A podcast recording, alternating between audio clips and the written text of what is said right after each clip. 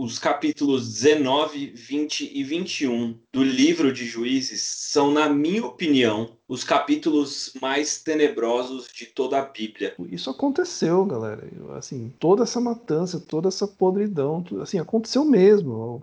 Foram lá, mataram todo mundo, estuprou, esquartejou. Isso aconteceu de fato. A gente não pode incorrer nesse erro de ler isso sem ter essa consciência de que essas coisas aconteceram. O pecado precisa ser tratado nas nossas vidas, porque só assim nós vamos crescer. Quando você deixa de lutar contra o mal hoje, ele não vai sumir. É como se eles fossem empurrando com a barriga, né? Ah, não, isso aqui vai desaparecer.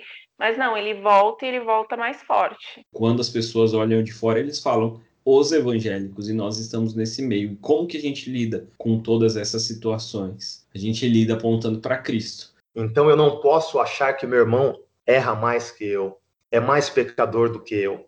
Nós somos inclinados a fazer esse tipo de coisa, porque a gente é feito da mesma matéria, da mesma essência, da mesma raiz pecaminosa que aquele povo. Nada vai poder tirar a gente do buraco que a gente tá, é só Cristo. É o verdadeiro juiz, o verdadeiro rei, e quando ele voltar, ele fará nova todas as coisas.